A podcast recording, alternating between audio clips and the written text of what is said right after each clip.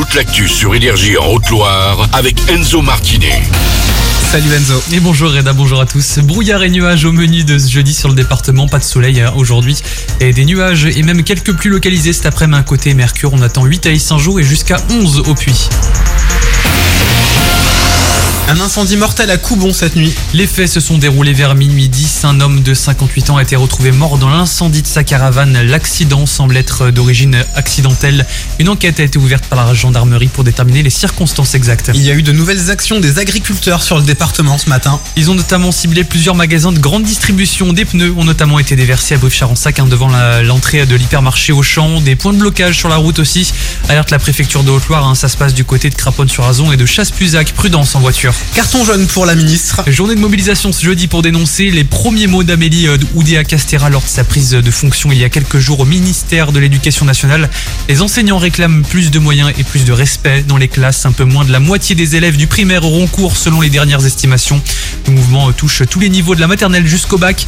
Une manifestation a été organisée ce matin à 10h30 devant l'inspection académique du département. Pour la Saint-Valentin, il y a du foot féminin. Et en plus, ça rime, hein, on connaît l'horaire du quart de finale de Coupe de France qui opposera les filles du Puy-Foot à celles du Paris Saint-Germain. La Fédération française de football a dévoilé sa programmation hier en fin d'après-midi. Ce sera le mercredi 14 février à 14h30 au Stade Massot.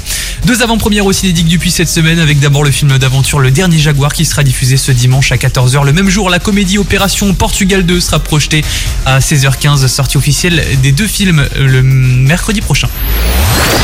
This is me now. Waouh, quelle belle prononciation. Merci. Jennifer Lopez se raconte euh, dans son nouvel album attendu le 16 février prochain. Elle est heureuse et amoureuse comme dans- dans son single Can't Get Enough. Mais malgré ses 25 ans de carrière et ses 80 millions de disques vendus, elle stresse un petit peu. You know I can't get enough.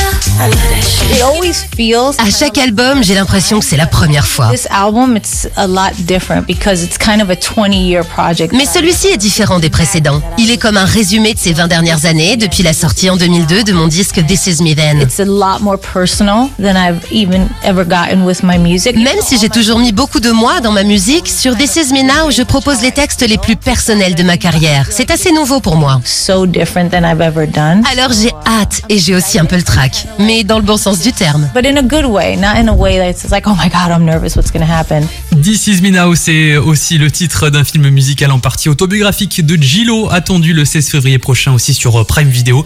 Et bien sûr, vous retrouvez l'interview exclusive de Jennifer Lopez, alias la Bomba Latina, en intégralité sur l'appli Énergie. J'ai imité Nikos, je sais pas pourquoi. Vas-y, continue. Merci mon loup. Moi aussi je peux imiter Nikos. On va l'écouter avant 14h sur Énergie J-Lo. Et toi je te retrouve à midi 20. À toutes. À tout à l'heure.